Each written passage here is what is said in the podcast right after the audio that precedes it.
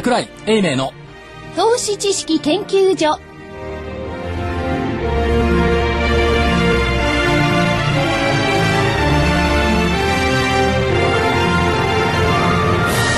皆さんこんにちはこんにちはこんにちは。桜井英明の投資知識研究所の時間ですスタジオには桜井英明所長こんにちは正木昭夫隊長こんにちは。福井主任研究員こんにちは。そして新人研究員の加藤真理子でお送りします。さあ今日の日経平均大引け、えー、162円77銭高の8597円38銭。162円77銭高の8597円38銭となりました。まあしっかりとしてきましたね、後半170円ぐらいのところが、午前中の終わりが170円今日のところからそうですね。200円過ぎぐらいまでちょっと行ったんですけどね。ましたよね。午後にね、えー引けにかけていやだれてしまった。だれてしまった。まあちょうど先週の20えー24時間前じゃない先週のちょうど今頃に、なんか106に8160円になって8000円割れるんじゃないかどうか、なんていうことで福井さんがめちゃくちゃ弱気になっていて、はい。はい。でいやこんな時節ですから桜井さん所長ってね。強気を言わない方がいいですよ。とあんまり強気喋られると怒り買いますよって。言われたんですけどそういうディレクターがいたんですね。あそしたら、ね、そこから500円もなんかレンジが変わっちゃった。4日間でね。ディレクターどうするんでしょうね。もう立場ないですよね。いやーでも投資家のことを思っていれば、そのディレクターも今後またですね、どうなるかわからないと、お腹の中じゃ持ってるはずですよ。お腹の中でゲですかね。えだけどあれーですよ、はい。えっと先週出した今週の見通はい。しっていうのは、はい。安値が心理的締めの8000円。8000円、はい。で上限が75日線の8752円、はい。今日ギリギリだから8600円台の。8653円が高値ですね。下ブレークどころか上ブレークの心配しなくちゃいけないっていう、よっぽど相場感のないディレクターでしたよね。まあディレクターですからね。ええ。いや、最近はね、いわゆるファンダメンタルズってやつにですね、振り回される相場が続いていて、新聞読まなくてもファンダメンタルズ。ファンダメンタルズえー というものにですね、はい。えー振り回される相場が続いていて、僕新聞読まなくても別にね、あのー各国の首脳、ね、財務大臣が何をしたか知ってますんでね、えー金利を引き下げ、金融緩和にまた向かいですね、まあ中国もそれに歩調を合わせ、そうどこもここもこの経済の悪いところが金利を下げてるわけですよね。だから？はい。だから今回のお緩和はですね、それを受けたんでしょうけれども、まあアメリカの方はそれと別の要因があってね、勝手にね、あのクリスマスショーで浮かれてるだけなんですけれども、なるほど。これは蓋開けてみないと分かんないって感じもするんですけれども。ブラック、フライデーの後の、えーサイバーマンデーですかサイバーマンデー月曜日ね。だね。まあそれも良かっただってすごいですよ、ロサンゼルスでねで、あのブラックフライデーの時に、はい。バーゲン品を争って、女性客が防犯用のスプレーかけて、これ私の、もうそこまで買いに行ってる。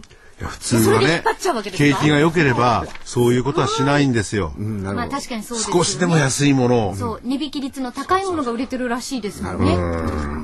でこうなってきてまた金融金利を下げる、ね、中国も、そうするとまたいろんな食べ物とかそういうのがですね高くなっちゃうんですよ。また次に打つ手が必要だと。必要だと。何じゃあど。う何すんのかって暗いこと言っていいですか、はい。はい。えーっとブラックフライデー、はい。えーっと25日の売上高前年比6.6%増、売上高は過去最高記録の114億ドル、はい。はい。えー来店客数は5%増加、はいで売上高の増加率2007年の8.3%増以来の高水準、年末商戦明るい。はい。から週末の先週末の1人当たりの平均消費額、はい。前年に比べて9%増加。1割みんな余計に出してるんですよ、から店舗とかオンラインで買い物をした人ははい。2億2600万人ですよ、すごいですよね。お言葉です 2億でびっくりしちゃった。昨年は2億1200万人ですから、はい。日本の人口の倍の数が買い物した、しかも1人当たりの平均支出額がはい。398ドル、去年が365ドルでしたから、398ドルっていうと4万円？そんなにいかない。4万までから今70。そうです、70 3万2千円、ディレクターに聞きたい。はい。先週末3万2千円支出しました？いやしてないです多分3000円ぐらいでしょ。あのアメリカのちょっと友人に聞きましたらね、今回はみんな金借りてやっぱりアメリカでの特性が出てきて、要するにクレジットカードであるとかね、それもなんていうんですかリリボっていうんですかなんていうんですか、そういう形で、えー消費してるって言ってましたよね。いや金の出所は構わずだから4万円も消費しましたかって。あ、しないです、しない、ししない、しないです。日本はしないです。話題をすり替えちゃう それから、えーっと、メーシーズ、ご存知だと思います。が、はい。はい。開店待ちが9000人。はい。そんなに並ぶんですか？はい。9000人ってことは何？何ブロック行くわけ？ねえ、大変ですよね。いや、アメリカ人大きいですからね、日本人より。そういう問題じゃないです。これでなんか、やっぱりだから、個人消費のところは非常にいいですよね。でも出し惜しみして、その安くなるのを安くなるのを待ってたってていう。ここで一挙に買いに来た。でもまた高く通常の値段に戻ったら手を控え買いの控えちゃうとかないんですか出し惜しみだったらどうしてじゃあ10月の小売売上高が悪くないの、あー多分ね、あの、福井さんはね、心配してるのはね、はい。アメリカはアメリカでもって、先にこう、よ、あの、おクラッシュみたいなのがあったじゃないですか。はい。で、そこはもう少しずつ立ち直って。る、だからそれはヨーロッパにう飛び火してる、でヨーロッパの方が今大変なんだから、まあ多少アメリカが良くても、いや、ヨーロッパの問題はもっとお深いというところが心配、ご心配なさってんですよ、きっと。そうなんですよ。そうでしょ？私のよく知っている友人のですね、はいオフィスセントポーリアの馬淵さん。はい。はいはい。まあ、あの、ニコ証券でね、ね同じ時期に活躍された方ですけども、私は活躍してないけど、いやいやいや。いやいやご活ご躍でした謙遜なさらずに。いたずらな悲観論をまき散らしていた筋は、罪に向かっているようです。まあ、将棋の将棋の詰めだな。罪。で、えーアメリカはアサイドリセッション、QE3 は必死だ。アメリカのドルが余って米ドルの安が間違いない、と騒いでいた人は一体何を見ていたのでしょうか、アメリカ経済のデータをきちんと見ていないのでしょうか、はい。はい。はい。え眠たくなってきた。えいやいやいやいやいやしばらくトーンダウンしてるんだって。ADP の全米雇用統計報告、民間部門の雇用者数20万6千人増加してます。ね市場予想が13万人。えですよねよかったですねで、10月分も当初の11万人を13万人増に修正。9月分も9万1千人から11万6千人増に情報修正。どう？えうん。問題ございますか？いえ ヨーロッパ問題ないですね。はい。ユーロ体制が崩壊する、ヨーロッパ初の金融恐慌は間違いないと騒いでいた人は、これで馬渕さんが言ってる。一体何を見ていたのでしょうか？荒れ狂う市場の国債売りに対し各国政府は何もせず傍観すると思っていたのでしょうか？で反応がない、全然。え？ユーロ体制構築の歴史的背景も EU も勉強せず、うん経済が異なる国々で一つの通貨、一つの政策金利でうまくいすいくはずがない。よく唱えられるこの議論に何も考えず安易に迎合していただけではないでしょうか？この点も、うんしか言えない。うんしか言えない。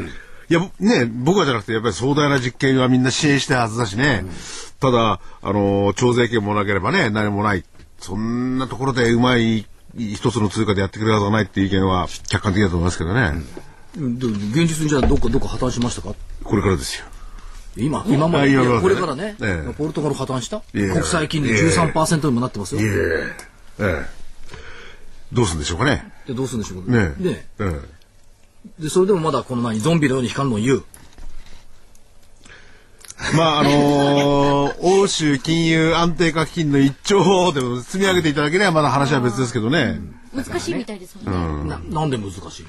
でなんか新聞に。出誰ました。だからそうやってね、人の解釈を自分の解釈のようにするから間違う。はい。どこ、誰が言ったの？って言ったら、いや、新聞に出てます。人の解釈でしょ、馬鏡だとか、それからその新聞に書いてある解説記事っていうのは、その人の解釈だから、じ実際に重要視するべきは、やっぱり生データだし、自分の感覚を大事にしないといけないから、人の言ったことに惑わされない。っていうのが一番重要なのに、どうしてもそうやって人に引っ張られるんですね、この世界。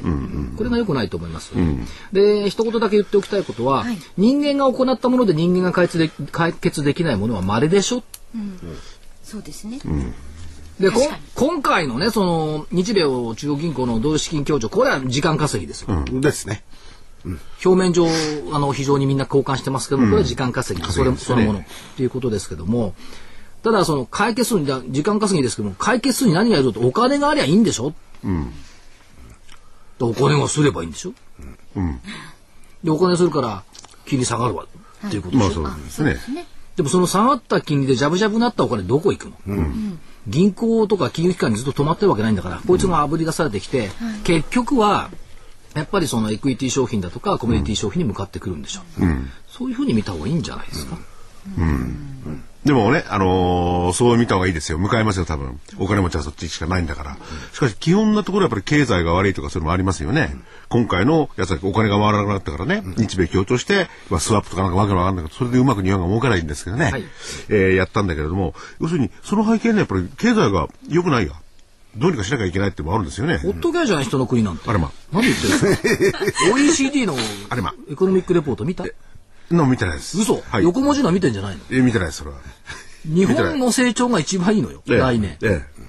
前から言ってますよ、OECD はね。はい、え前から言ってたよ、今回変えたんえ。だいや、この前からね、出てますよ、それ。ここ半年ぐらい、ということは、従来海外いいけど日本はダメねって言った景気が日本良くなってきちゃう。まあ、節量的に来年1年ね。えということでいくと、この溢れたお金どうなるの？え。うん。期待できますかね？したいですね。いや、したいですねっていうか、できますかねっていうのとさ、非常にいや、じゃあ、じゃあ、議論を変えましょう。はい。そうだけどねど。うぞ。いまず1勝目オね、これッケー、分かった分かった分かった。ジャッジね。いや、一生ね、それ別にして、要するに、じゃあ、まあ、日本のね、あの、国内の投資家こっちを置いといて、海外投資家が日本メインですよね。まあ、ぐるぐる回してると7割ぐらいやってるわけですよね。その人たちが日本を、要するにうまくその、資金運用先の市場として見るかどうかってありますよね。これはだから今日だって1兆円ちょっとですよ。そんなところにお金なんかつぎ込むと、まだここのところでやってたらいいやと思いませんかね。だから前から言ってるでしょ、はい。外国人の売買比率なんか下げりゃいいって。日本の中で。何期待してんですか？いやいや、下げりゃいいって、じゃあ誰がその下げる国内の個人なり何なりの、その市場参加者が増えてくるということが、そして、ある意味必要ね。して問題は、みんなその全体マーケットで考えますけども、日経平均が上がるとかトピックスが上がるとかで考えますけども、個人投資家さんはそんなこと考えてますよね、さっき考えてないですね、話してればね。あ確かに考えてない。私の持ってる銘柄が上がればいいんでしょ、はい。うん。そう上がる確率が高まればいいんでしょ、はい。っていうことで見ていけば、個別でものすごいですよ、大小銘柄なんか。はいえボコボコ上がってて。ええ大小合併効果ね。合併効果は、まあそう、合併効果ですよ。あるいはその主力銘柄だってこのリバウンドって、今日主日程数って7%なんですよ。そうですね。うんうんあと、金額にする、所長でした金額にすると大したことない。10何円。そうそう。ね、単価がですね。100円台とかですね、200円台のものが上がると、パーセンテージだけ高くなる。だから、い。立場を変えて視点を変えれば、このマーケットって悪い動きじゃないでしょ。当時の一新銘柄みたいなのがボンボン出ている。先週もここで言ったのかな？要するに指数が動かないとか明らかができないっていうのは誰が困るっていうのだったら市場関係者が困るって解説ができないから。そうそうですね。だからそそこの視点と投資家さんの視点は私は違うと思いますよ、ね。あんたらが解説できないの関係ないと。私たちの持ってる銘柄どうなんだ？こっちが正しいんだ。まあ、極論と言いますか、正論はそうですよね。いや、正論ってじゃあ異論はないな。え？いや、まあ、あるじゃないですか。え？果たしてこんなあるじゃないですかって。福井さん絶対ディベートできないね。はい。ディベートできないね。何が？ディベートできないねい。や、あんまりね、あの、本当のこと言ってしまうと、人々に悪いんで。いや、でもそれ日経平均は関係ないと言っても、はいそれが相対だって日本経済に影響を及ぼすんですよ。ええなんだかんだと言ってもね。それは個別がいいとかなんとか、そんなの小さい話ですからね。具体的には。小さくないですよ。として。何言ってる、はいそのね、マスコミ的発想がダメなのよ。あ個別がいいが小さい話だったら投資家さんどうすんの？みんなが日経平均買ってますか？わないですよ。そこを見なかったら。いや、じゃあ例えばですね、今日、今日だってて。1062銘柄上がって496下がってるんですよ。ちょっだかと上がってますね、きっとね。らそうなってくると、ええ要するにじゃあ、あの、幸せになった人間がね、た、たかだか倍じゃねえかって。あとは不幸になってるじゃないか。個別銘柄だって。何言ってんの？はい。ほとんど全員不幸なのが日経平均じゃない。いやいや。うん、まあそうですね。だから、だからディベート向いてないいやいや、いやでも。も日経平均が不幸であったら、じゃあ、あのーそれと同じように個別銘柄だってやっぱり不幸なわけですよね。その過程では日経平均が下がってきた過程ではね。それで、本当に例外っていうのは非常に少ないわけですよ。はい。だから、言いたいことは、その、確かにね、その、千何本も動いてる銘柄分で、持ってるっていうのは一部の資金ですよ。ほぼごく一部の資金。で、大半は何回も言います、これ塩漬け銘柄になってる。こいつが上がってこないことにはね、やっぱり、えっと、本当に株式投資っていうふうにはまだ戻ってこない。これはありますよ。それは認めます。だから個別で見ればね、やはりその明るいものも出てきてるという。で。いや、要するに言いたいことは、みんな行ってみてきたようにね、ヨーロッパが不安だというわけですよ。どこ行って確認してきたんだって。うん。じゃあじゃあじゃあ誰も行きもしない確認もしないでみんな新聞に書いてあるから不安まあだけどいや、じゃあ、じゃあ、楽観かっていうのもどう、見ておくし。そこまで楽観言ってた要するにヨーロッパ行ったって見えないんですよ映像には騙されないでねって、一般の論調だけが正しい話じゃないよっていうことを言いたいわけいや、それだと僕はたまに新聞読むときはね、僕の場合はね、後ろから読むんです、ケツのとこから。そこには履、そこには必ず、あのー、しかし、以下、以下が書いてあるんですよねずっと来てね、しかし、こうやっていろんな情報が並べてあるから情報っていうのはマイナスの方のね、そこだけ読むようにしてるんですよ。なるほどなるほどと思って。性格相当ねじ曲がってますよいえいえ。いや、それはね、結構ね、あの、ヨーロッパに関してはね、まあ、ヨーロッパの問題に関してはね、その、しかし以下が合ってるんですよね。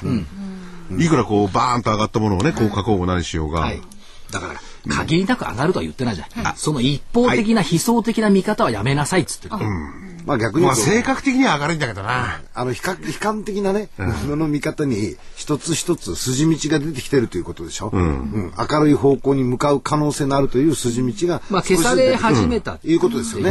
でも同じことを見てるんだから、あの立場に立ち位置によって意見は違うんだと、そういうことですね。なんですよね。それもね、所長に言うなら、例えばこの後にね、えー、食べ穴が出てくるわけですよ。はい。で、個別の話でね、これはいいって銘柄って、おーっと思いますけどね。思います思います。うん。まあ、それだけの話ですよね。ってことになっちゃうしね。それだけの話でよ。くわからないよくわかんない。ででさん今日分が悪いかもややや分が悪いそんなことないできればそういう銘柄を皆さんがね。風邪ひいてんだから今日休めよかったね。安いだったな。あとね福井さんが日本来たのね、え？福井さん、ルービルービリー。さん。ニューヨーク大学ニューヨーク大学の福井さんルービニ教授、わざわざこれ野村がお金出して呼んでこんな悲観論者呼ばなくてもいいだろうと思うけど、呼んできた、で昨日講演やったらしいけど、中身はまだ全然分かってないんだけど、ですね。世界経済に対する講演、ルービンさん来た日本、ルービンさん来たら日経平均にほぼ200円高だって笑っちゃいますよね、強気になってたりなんかして。外れますよ。いやそれは分かりませんけどね、まあだけどルービニさん来てもらってもねあまり嬉しくないなと。いう気はしますけどね、あとあの中国の今日今日のインタビュー見ました？日経の。見てないね当然、えっと全人代の前の副委員長へのインタビュー。これ正しいこと言ってると思うんですけど、中国の外貨準備高は3兆。ドル、でこっから本音、はい。しかし中国の外貨準備は自由には絶対使える金じゃない。その大部分は米国債で運用してるんだ。ヨーロッパ助けるために米国債をってユーロ建ての債券買えって我々に言うのか、そんなことできるわけないだろう、日本無視するでも日本はあんまりこういうこと言わないですよね。いや一回で 一回言ったら倒れそう。になった。内閣が倒れそうになった。そう。一回言ったって、つまりね、その、あ、あ何かを助けるためじゃなくて、だったらその、米国債売っちゃってね、議論の人は大変なものだ。じゃあ売っちゃえって言われたのあ橋本総理はねそう、最初、ね。米国債を売りたい誘惑に駆られるって言った途端にボコボコにた叩かれてついに内閣もねちょっとしたらねね退陣させられる特に中国はこのところね、米国債バカバカ買ってますもんね。いやこれを読んでねだから、まあ、日本もそうだっていうことと、中国って担保取られちゃったのよね、っていう表面上はアメリカとこうバトルしてるように見えるけど、なんか担保取られちゃってません、担保に取られてると見るのか、その向こう側を見るのかっていう非常に微妙なところですよね。そうですね。持ってる方は、何かあったら売りますよっていう話ですし、片方は逆に言うと、いや、これを買ってもらってる。なんかあったら売りますよね。橋本総理の時は言えた、言えた。うん。うん。今ね、じゃあ日本とも中国でも、持ってる米国債売りますよって言った瞬間に、米国経済から跳ねっ返りが来て、自分の国のマーケットがボコボコになるから、売れない。まあ、あの、経いやそれは済の面でね。それはまああの90年代とね、ちょっと違う同じですよ、でも。ある面。あの、日本の経済のお根幹支えてたのはアメリカのというお客様じゃないですか。ある意味。でしょ、はいでお客さんのところに行って、ねお前のところ持ってるってあの担保売っちゃうぞっていう話になったら、何そんなっていう話でしょ？まあそうなんです、そそれはまあ日本はだから言えない。でも中国も言えないっていう。えおっしゃる通り。僕もそう。こっちの方がポイント。日本は永遠に言えない。言えない。だからずっと持ちっぱなしよ、米国債。だからアメリカ経済を救ってるのは私たちの税金だ。おっしゃる通りですよね。うん。ぐらいのことをマスコミ言えばいいのにね。それも言えないんじゃない？それも言えないんじゃない？いやいや、それは事実だ。もうまあ、それはね皆さん知ってることでしょうかね。ただね。助けるのは別にしてもね。いや、それぐらいのプライドを持ってね、海外でファンドだとかニューヨークで振ったら買ったら売ってないでね、え我々が養ってんじゃないよぐらいのね、プライドを持ったらどうですかって。マスコミの方々も。ね、もっとプライドを持つべきべき部分っていうのは国民的合意としては例えば合意としてはいろいろな国国内の問題でもありますよね。沖縄だなんだかんだっていろいろあるしね。プライドごとバーンってやってほしいな。そうそう。はい。TPP の中でバイオンってやってほしいねやってほしい。そうですね。僕はね。で、TPP のちょっと、先に、別に置きましょう。はい。いや TPP はちょっとふあの付録を出せばお米のね特番ぜひ聞いてほしいですので、あ、そうですね。23日。にこの間やられたやつええ。ね。オンデマンドで、なかなか面白かったですね。話がいろいろとなって。今日は所長ね、やっぱりこれだけ上がってるとね、はいですね。いや、それでね、僕、違うの違う一つ理由がある。の、今日終わった後ね、青山学院大学のはい。大学院行って、はい。女子大生数人を相手に、ゼミの講演するの、数人なんですか？多分数人だと思う。は例年、あ十数人かな。例年12月にやってる。そうそうそう。なるほど。アイル系の世界です。そうすると、アイル系の世界って全然違うと思います。勝手にそう想像してるだけでね。今すみません。ななんて。愛のルケイチ渡辺淳それはああちらはちゃんとした女子学生さんでいらっしゃいますから、それは違いますね。ね。あの、勉強をしようということでいらっしゃる方です。福井さん、福井さん、行くまでは、帰ってくるまでは、あの、夢見さしといてやればいいじゃないの。そっか。いやお言葉です今年で3年目ですからね。3年目。さ今は過去初体験じゃない。んだから3年目なんだから。過去の2回はなかったってことですよ。そういうね、発言気をつけないと。まだ昼間だから。所長なんですから。いやいやいや研究所の。い。やいや講義をす。るのが3年目のあそういうことです。初体験じゃないよってそうか。何言ってるの？ということで、ちょっとここでお知らせいきます。はい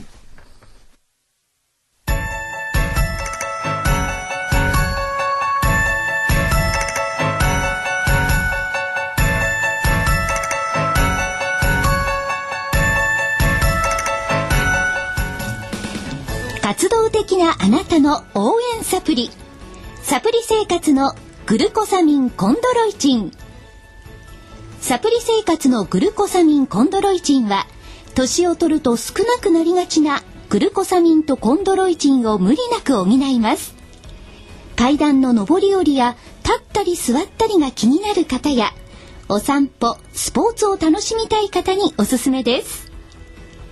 サプリ生活のグルコサミンコンドロイチンは、グルコサミンの含有量が10粒あたり 1600mg、コンドロイチンが 300mg と豊富で、さらに天然の有機体硫黄成分の一つ、MSM も含んでいます。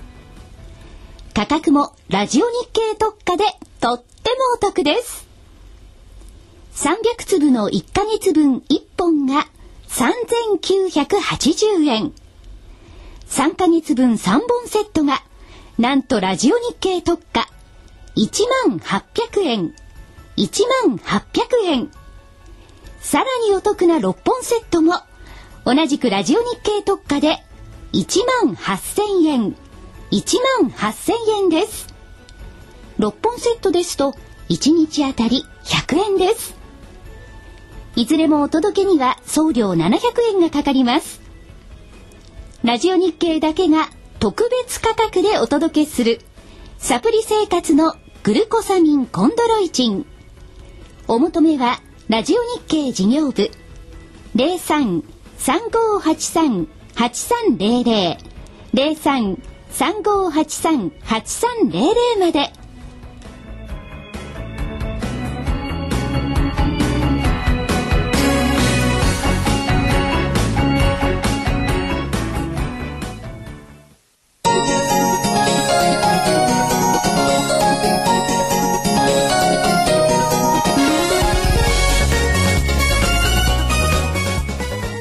答える、叶える。お客様の期待に応え、お客様の夢を叶える証券会社、風賀証券がお届けする、ハロー風賀証券のコーナーです。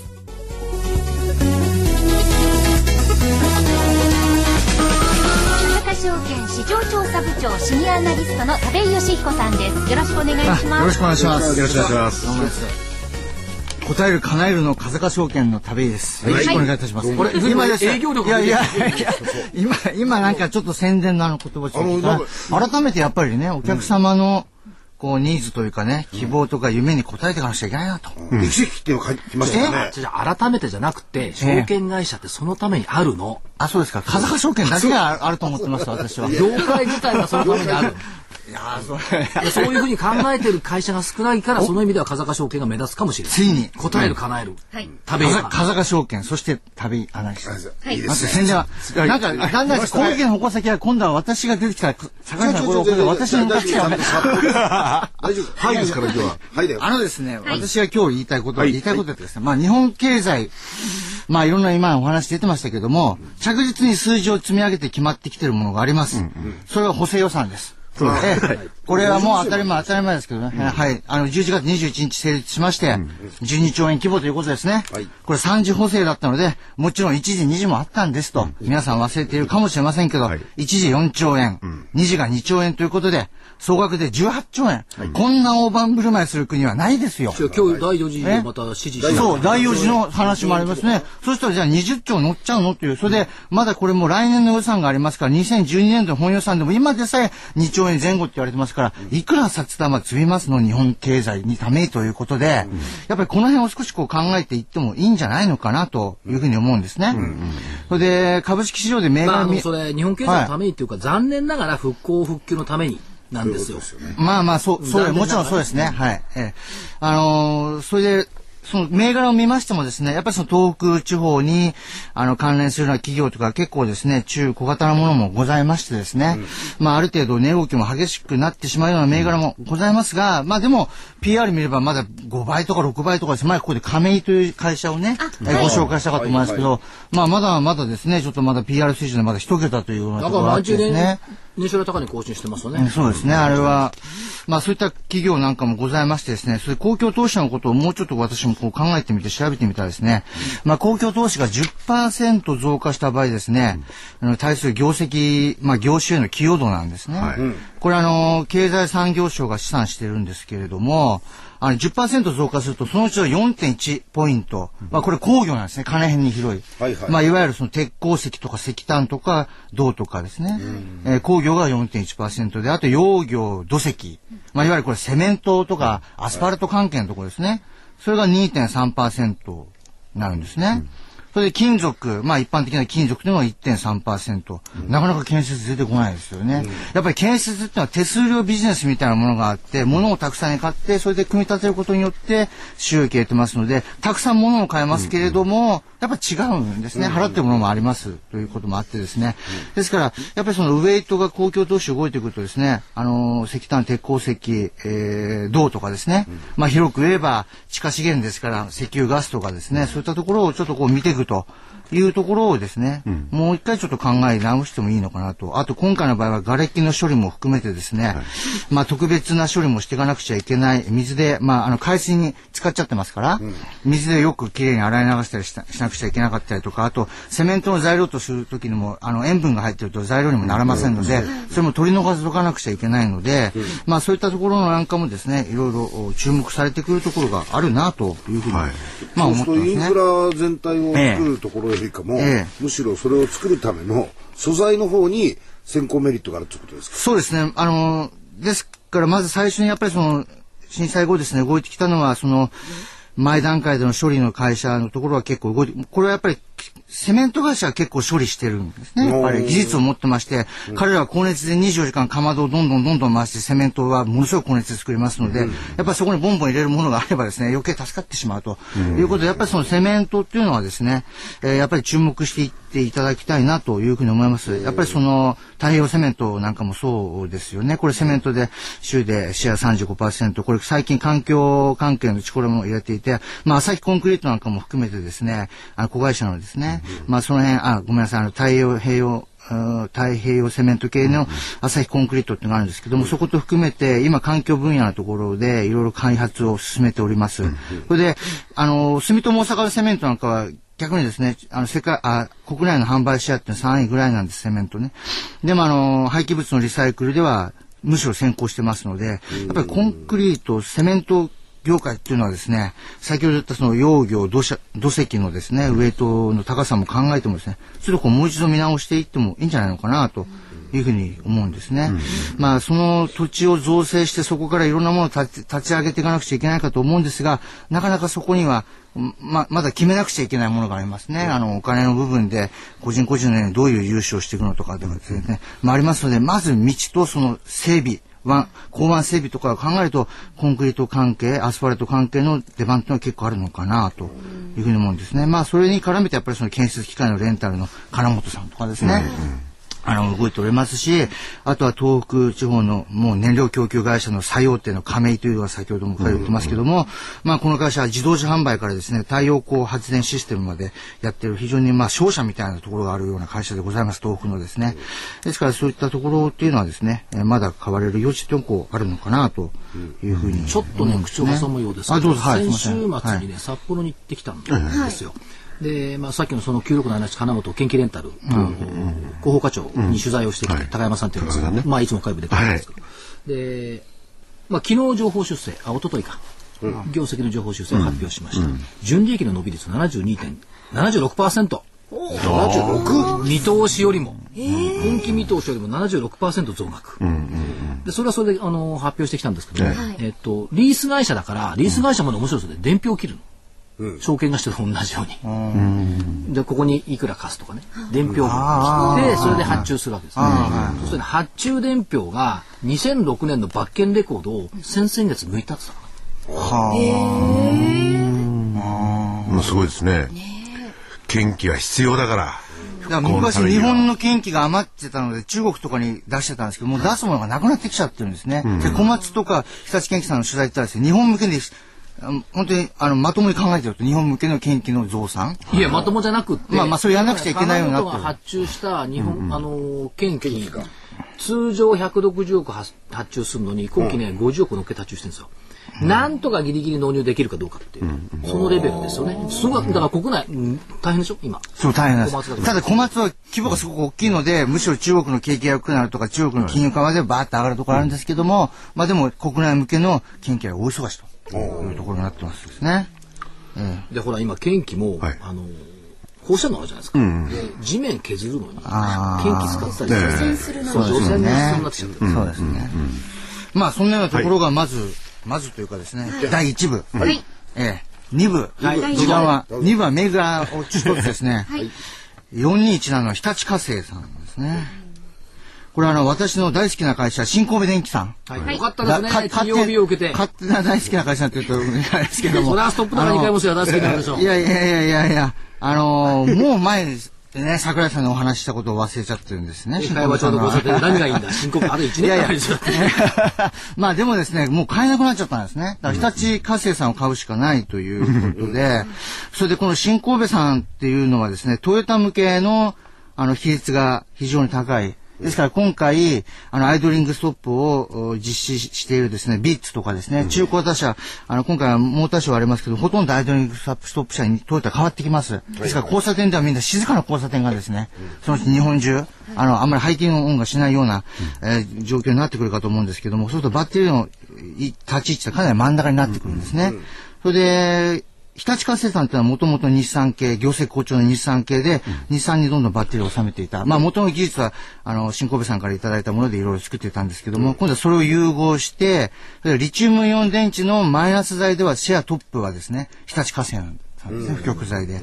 それでリチウムイオン電池を海外の企業とやろうとしたんですけど、どうもうまくいかなかったんで、ちょちょっと取りやめしてたんですね。で新神戸さんこれ技術持ってますので、今度はリチウムイオンをもう一回いろいろ始めてくると思うんですね。まあそうしますと今度電気自動車とか、普通の車向けではなくて、ハイブリッドカーのバッテリーもですね、リチウムイオンバッテリーというものをこの2社というか、今度1社になっちゃいますけども、手掛けてくると、えーいうことになりますので、まあこれから車のエンジンはバッテリーみたいな形になってくると思いますので、まあそういったところのですね、えー中心的な存在にもこうなっていくのかなというところですね。まあ今回業績があんまり良くなくて下方修正していてですね、ちょっとあの電電子部品関係、材料関係のところの伸びが良くなくてですね、あの400億だった営業利益を320億に引き下げているところです。ので、まあ株価もそんな動いておりません。まあ今回のこの話が発表したことによってちょっと動いてきてはいるんですけども、ちょっと中期的なですね、えー変貌があちょっと期待していってもいいんじゃないかなということでですね、注目したいなと。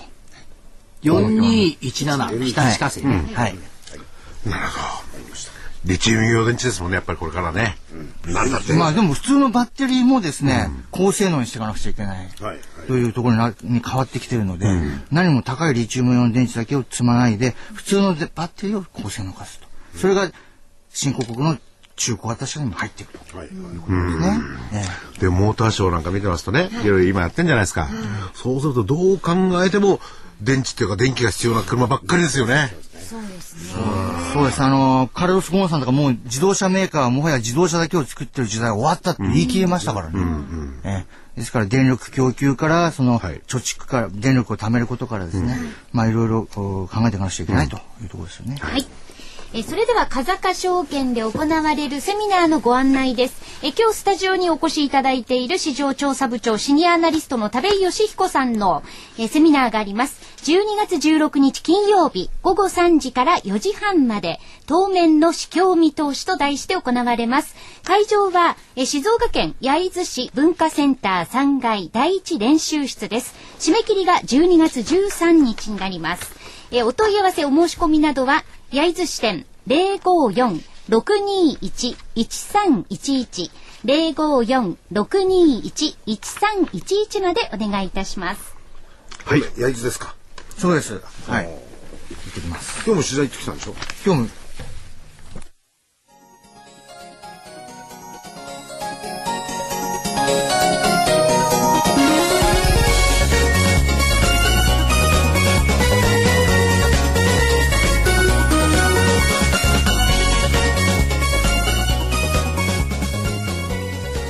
風賀証券。このコーナーは風賀証券の協力でお送りしました。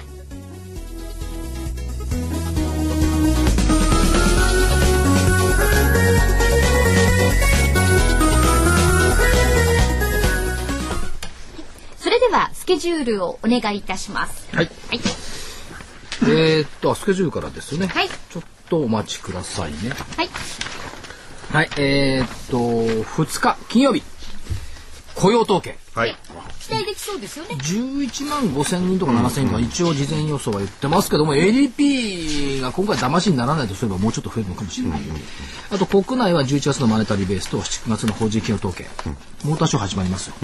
あれいつも思うんですけど、い一般の人って1500円もこれ取るんですえよ。えプレスでいくとただじゃないただですね。ずるくない？いやいろいろ。どんなイベントもプレスでただなのよ。いやもう今からいろいろ宣伝してるわけですからね。い。や、それね、これね、規制緩和してもいいんじゃない？規制緩和プレスただにするんだったら一般もっと安くするとか、プレスから金取るとか、プレスをね、一番ね、規制緩和遅れてるのマスコミだから。ここね、そんなね、取材に行くのにタダで行ってね、相方にジュースまでもらっちゃったらまずいでしょ。まずいですよね。うんこれはね、やっぱ緩和、緩和とか規制するべき。もうちょっと。だから場合によってはほらゴルフ場なんかでもね、緩和すべきですね。あ、規制するのか。規制するべきまあそういうのはね。だってゴルフ場なんかでもね取材と称していくとタダで入れたりするわけよトーナメント、これはねやっぱね規制しなきゃいけない、マスコミのねこのなんていうの？あのはい。ちゃんと使っておかないと何書かれるか分かんないっていう恐怖感がね、そういうことをやってるかもしれないね、たかだかって言っちゃあれですけれども、入場料の1000円やそこらでですね、マスコミの方が、とかなんとかとかないでしょ。いやいやいや、だけど、一般の人たち1500円払うんだから、はいマスコミも1500円払って取材に行けばいいじゃん。それぐらいの意気込みでやったらどういや、だから僕もちょっとさっきは間違えたけどね、もうやってるような勢いで報道してるわけじゃないですか。やってないよ、来週から来週からでしょ？来週2日からですもんそうそう、これだけ、まあ宣伝で言っちゃなんだけど、それは、ただで入れちゃいますやん。そ れが甘えの構造だと思うんだな、マスコミの。俺たち宣伝してやってんじゃん。だからただでいいだろう。それは甘えだと思うよ。それも成り立たないと思うよ、これから。いや、でも、車っていうのは国民の関心事ではありますからね。モーターショーだけじゃなく関て係、関係業者も多いし。ままだこれから、延長戦になってます。これからもただで入ろうとして、今日はね、これ、ずっとこれ。えーと、週末。はい、ごめんなさい。中国の非製造業の PMI、はいそれからカナダ、スロベニア、ロシア、選挙、えー、と5日の月曜日、国内は特にないんですよ、アメリカの11月 ISM の製造業指数、もうこれもうワンセットですよね、雇用統計と ISM ってのはね、それから6日の火曜日、ユーロ圏7月の GDP 改定値、4日はないっしょね。よくないでしょ。えー、7日の水曜日、10月景気動向指数、それからアメリカ10月の消費者信用調査、あず信用残高、これがさっき福井さんが言った、みんな金借りてクレジットカードで買ってんだよっていう、この世界ですけど、これまだ10月だからね。10月あと2ヶ月後を見てみないといけません。これ減ってるとやっぱりアメリカ景気もちょっと陰るという気はしますよね。えードイツの5年国債の入札。8日木曜日、国内10月の機械受注と景気ウォッチャー調査。福井さんの大好きな自動車、はい。三菱自動車がミニキャブミーブ発売。はい。乗るこれ商用車だよ。え？いいですよね。商用車よこれ。それから ECB の理事会。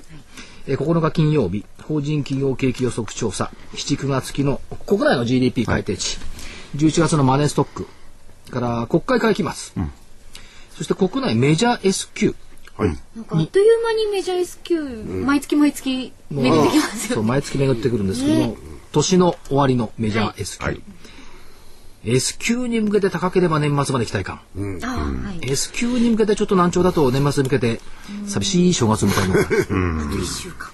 はい、ミシガン大学消費者信頼監視数と EU 首脳会議がブリュッセルで開かれます、はいえー週末がノーベル賞の授賞式。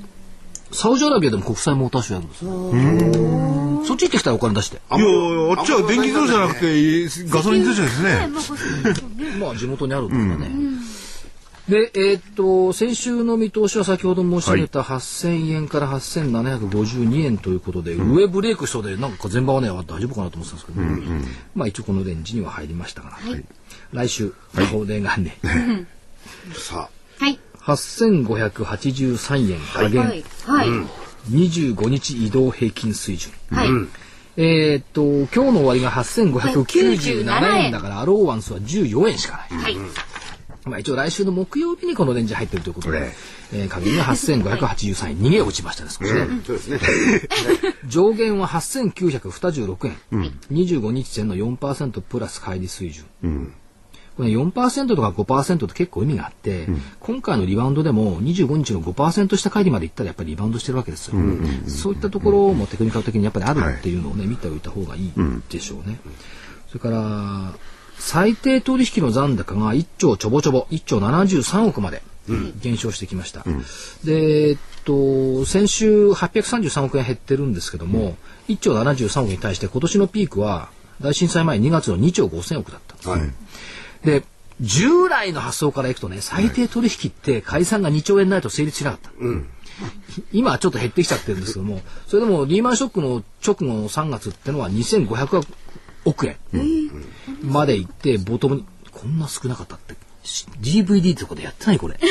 でも、でもこう改めて見ると、ああ、そうだったんだなとか思って。2500億までなった。で、えっと、あと2003年って7600円台の日経平均安値つけた時ですけども、この時6685億円。95年の時が5985億円、はい98年が4127億円ですから、おおむね6、7千円のところでボトムになってくる。で、そこまで行けば株価急反発っていうのが過去の歴史。今回まだ1兆円ですから、そこまではまだ届いてない。ただ、時価総額だとか単純平均株価っていうのは届いてきたといったところですよね。でもう一つのポイントは、75日線ってやつ。あの、ワントスリートイスクのやはいやつなんかよく言ってる方向線って言ってますでね。75方日線。向線とは言わないんです。75日移動平均線です。いや普通言わないんだ方向線で。言わないですねわかります75日移動平均線。6月28日に下向いてる75日線を上抜けた時はその後日経平均は400円強の上昇となりました。ところがね、8月4日に上から下に抜けた時は1300円下がってる。はい。で10月31日に下に上から下に抜け抜けた時は800円下がってくる。だから売りの指標としては役に立つんだけど、役に立つんですけど、75日線が下げてる限り上抜いたとしても上値は限定的。はい。っていうふうに考えた方がいいんじゃないのかなという気がしますね。まあだから下抜け下向いている75日線を上向いてもなかなかちょっと厳しいね。ちなみに75日移動平均8691円だったから今日抜けそうにも瞬間になったんですけども、まあ抜けなかった。ちょっと頭を押さえられた。で、えー、と25日のところは気持ち抜いてきた。って言ったところですけどもこのレンジの差がもう100円近くになってきてるからそろそろあの、落ち着いてきていずれどっかで75が抜けてくるとは思うんですけどね、そんな感じはしております、以上が来週の見通しでございます、なるほど。もう一つね悪い材料、はい。もう福井さんにいい材料ばっかりとか今度悪い材料を並べておくとはい。何証券優遇税制廃止だって？ああ、出てきましたね。ね民主党さんも何をお考えなのか。2013年に終了の方向で理由がですね、国会で言われたり参議院で言ったのは公平性と金融商品の中立性の観点から20%に戻すべきっていうこの理由がわからないわからない。証券税制のどこが不公平なんですいや、人数が少ないとかそういうことなんてわかんないですね。ちょっとね。何言ってんですか何を全国民が入入っている国民年金はそのうち10%は株で運用してるんですよ、どこが不公平なんですか、それから金融商品の中立性ってこれがまたわからない。わかんないね。株の手数料は安いけど投資の手数料はべらぼうに高い、どっちが中立性が高いですか？そういうこと言ってんですかね。違うと思うけど、違うでしょ、これ。中立性とかよくわけわかんないよくわかんないうんこれよっぽどブレーンが頭悪いんだろう。だと思います。この言葉の使い方にしろね。そう。これ変。このね、国会答弁はおかしい。おかしい。と業界側から言いたい。文句言われてきたら、あの、チャット返しますから。民主党さんに。あの、所長芸ということは、理であると思います。どうねなんかおかしい。この、この発想が。